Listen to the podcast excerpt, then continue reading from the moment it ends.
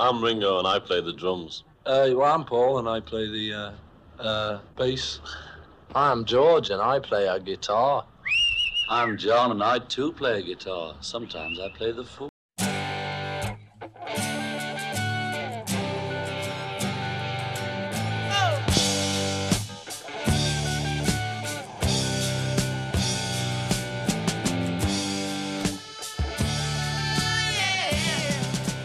Discologie, une émission sur l'histoire du rock par Jones et Dame.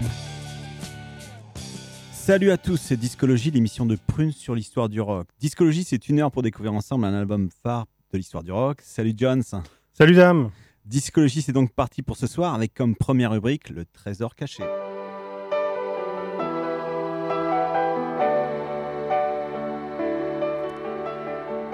Le trésor caché de Discologie.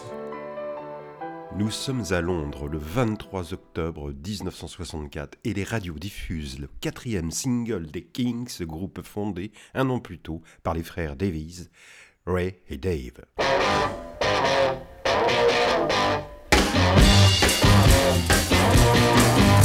I'm not content to be with you in the daytime.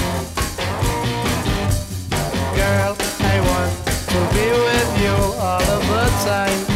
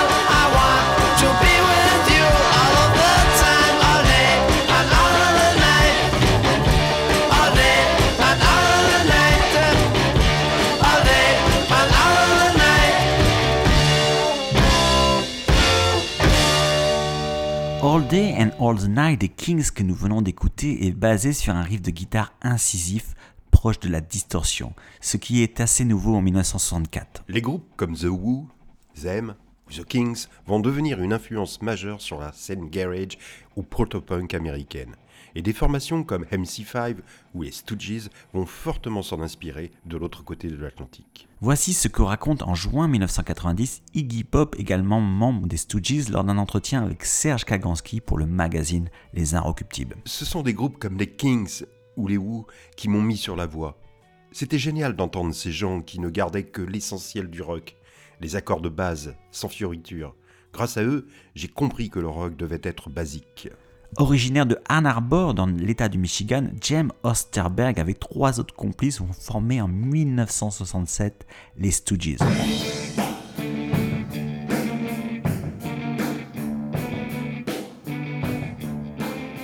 L'album phare de Discologie.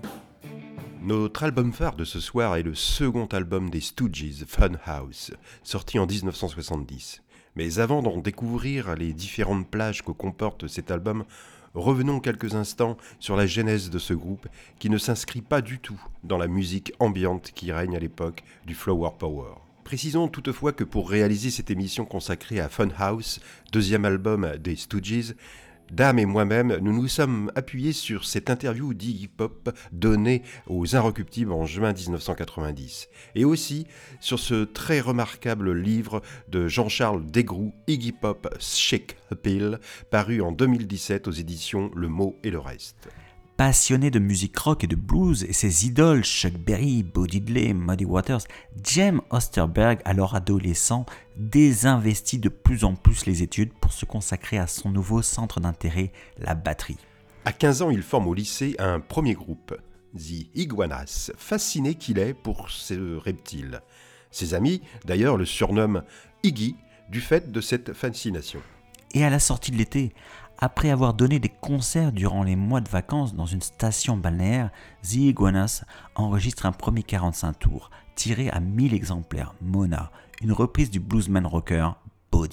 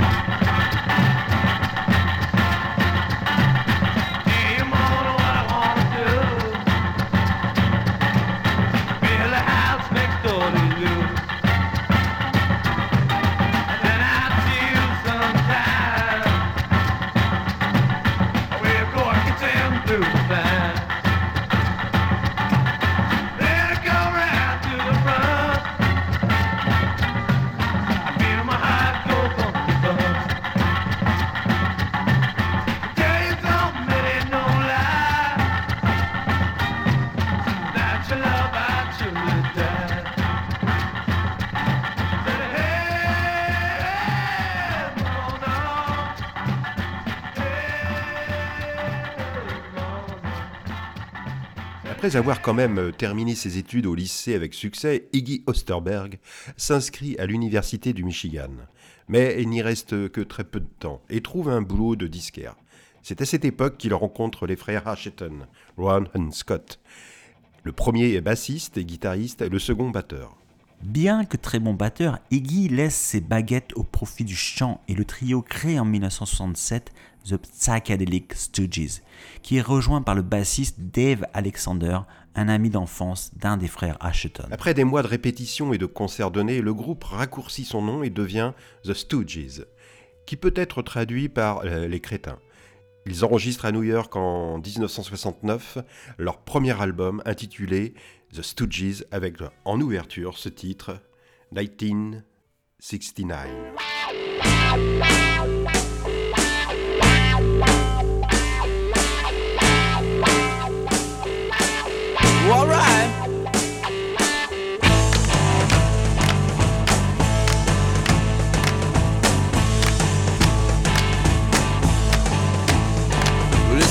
1969, okay. Walk across the USA. Another year for me and you. Another year with nothing to do. Another year for me and you. Another year with nothing to do.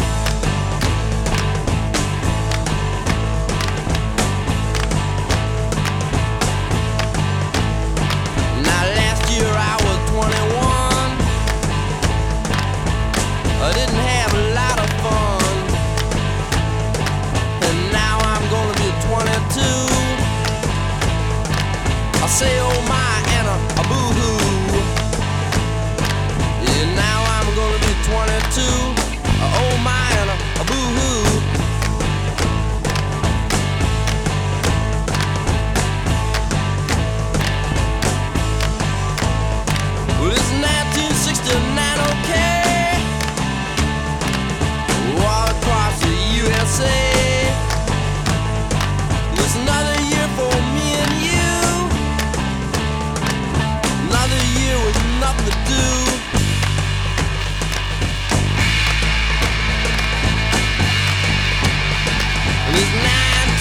1969.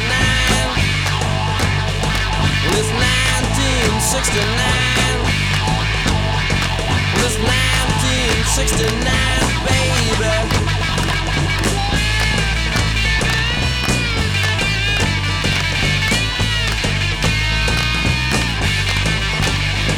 It's 1969, baby.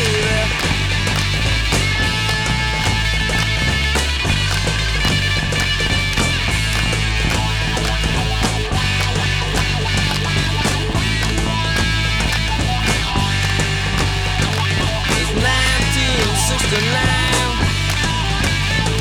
was 1969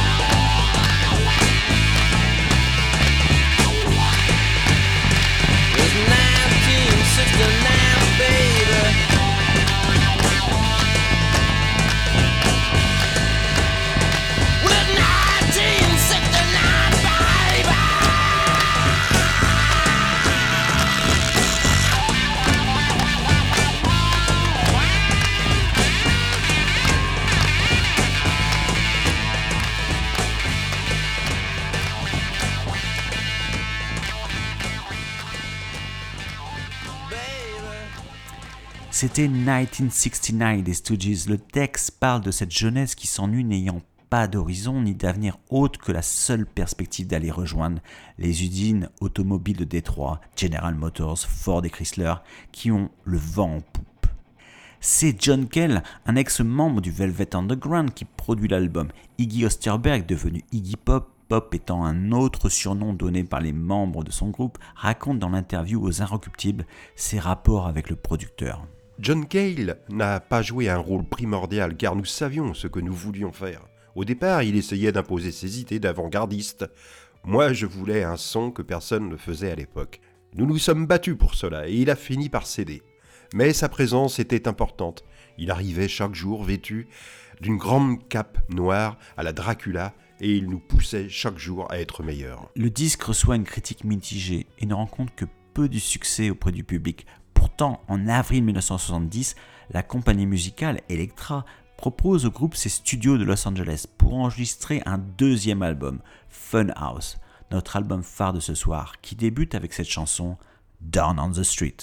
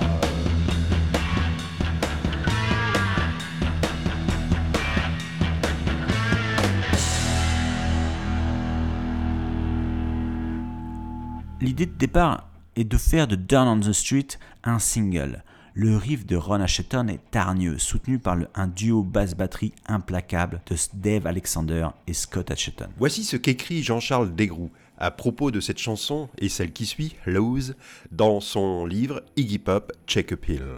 Iggy est immédiatement dans un état de transe, son real mind éructant, un trop-plein d'énergie dès les premières mesures, des cris d'animaux sans retenue, avant d'entamer des vers emplis de menaces avec une voix nasillarde, haut perché et bourré d'écho. La suite est plus intenable encore, avec le titre le plus forcené du répertoire, Lose, qui s'impose comme une agression due à la guitare et gagne immédiatement en tempo.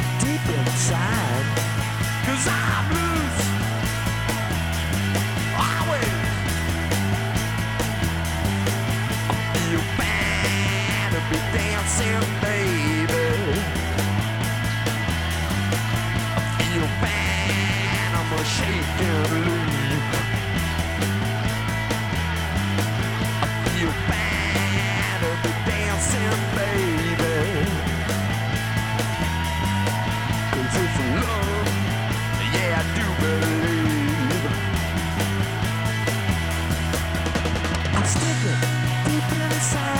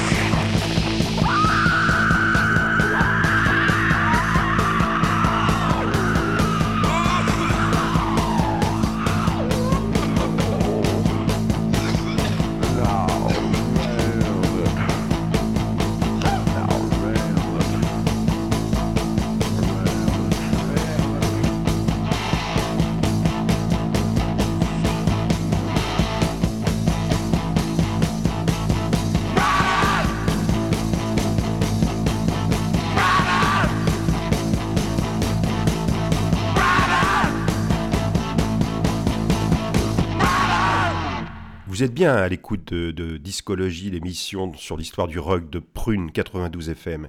Et ce soir, notre album phare est Fan House des Stooges, sorti en 1970. Et nous venons d'écouter le troisième extrait de cet album, TV Haze. Cette chanson devait s'appeler à l'origine Cisat Cat, et comme l'écrit Jean-Charles Desgroux dans son livre, plus la rythmique est appuyée, plus Iggy éructe, sans que nous sachions s'il s'agit de plaisir, de douleur, de folie ou de possession vaudou. J'écoutais beaucoup de free jazz à l'époque, des gens comme John Coltrane par exemple. Raconte Iggy Pop à propos de son inspiration pour la conception de l'album Fun House. James Brown était aussi entré dans ma vie. Son approche du son était intéressante, un beat de batterie très spécifique, avec des lignes de basse incroyablement efficaces et une petite guitare très fine par-dessus le tout.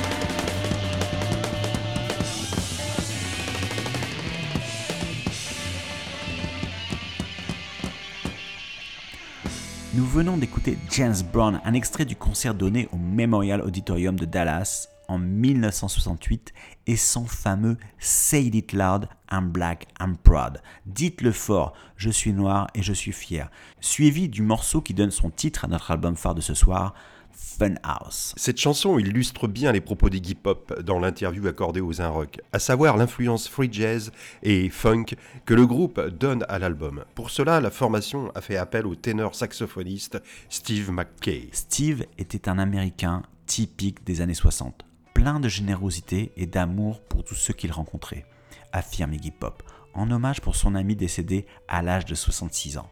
À chaque fois qu'il portait son saxo à ses lèvres et jouait, il illuminait mon chemin et égayait le monde entier.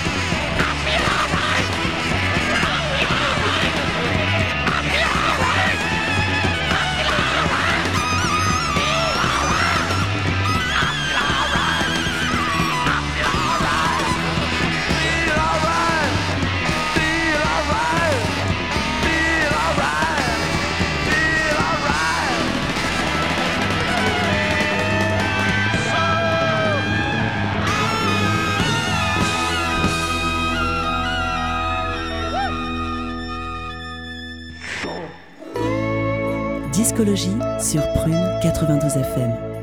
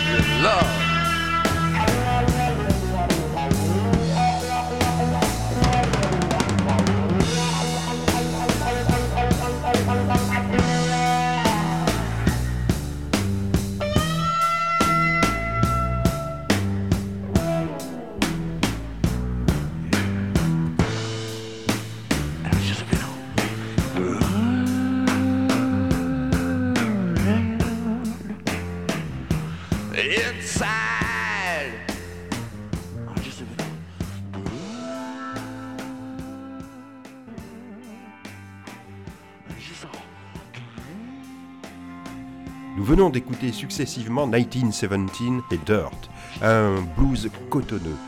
Deux autres extraits de notre album phare Funhouse des Stooges, produit par Don Gallucci. La chanson intitulée 1970 fait un autre constat sur la vie du chanteur un an après. Voici un extrait traduit de ce texte qui semble nous dire qu'Iggy Pop a trouvé un remède à l'ennui. La tête à l'envers, le samedi soir, 1970 en vue, la radio à plein tube au-dessus. Oh, joli bébé qui nourrit tout mon amour toute la nuit jusqu'à ce que j'explose toute la nuit. Je me sens bien, je me sens bien. En 1970, l'album Funhouse ne s'est vendu qu'à 16 000 exemplaires à sa sortie, alors que maintenant cet album est devenu culte et il est toujours dans les bagues des disquaires.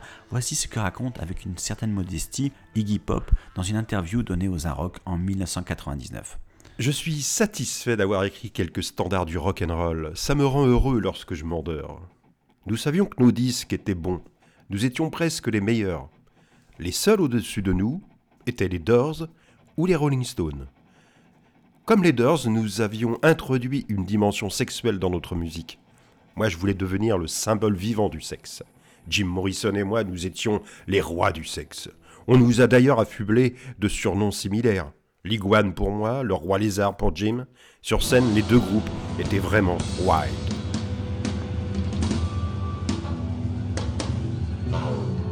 I am the Lizard King.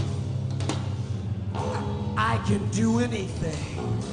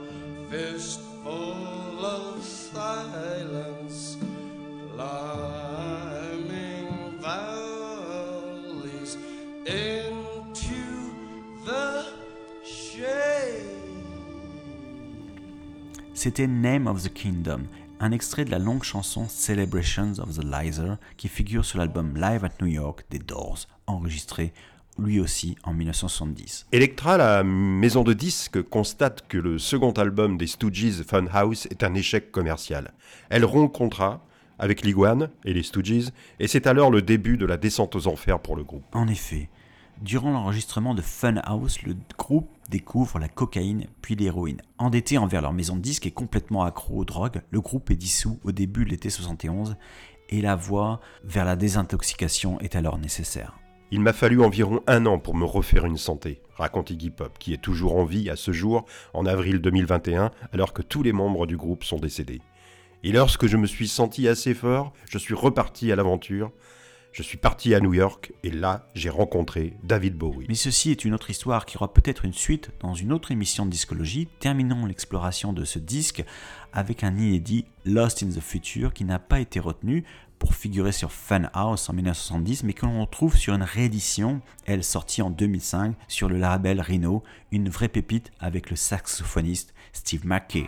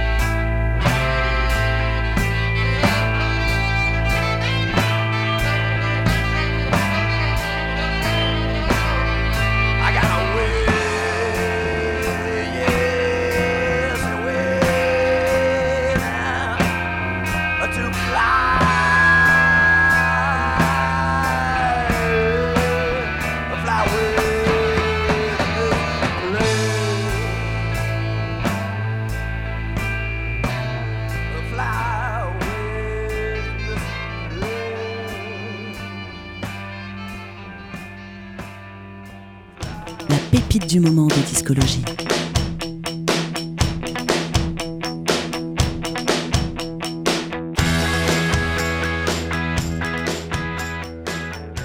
Avec la pépite du moment, nous partons à la rencontre d'un immense jazzman, l'organiste américain Dr. Lonnie Smith, accompagné à la voix par le héros de cette soirée, Iggy Pop lui-même. Ils interprètent ensemble un extrait du nouvel album de Lonnie Smith, Breath, sorti il y a un mois, et c'est une reprise magnifique de Shadé, Why Can't We Live Together? Pourquoi est-ce que nous ne pouvons pas vivre ensemble? C'est un titre très calme, serein et apaisant, plein de tolérance, mais également expérimental comme celle l'être le toujours jeune Iggy Pop.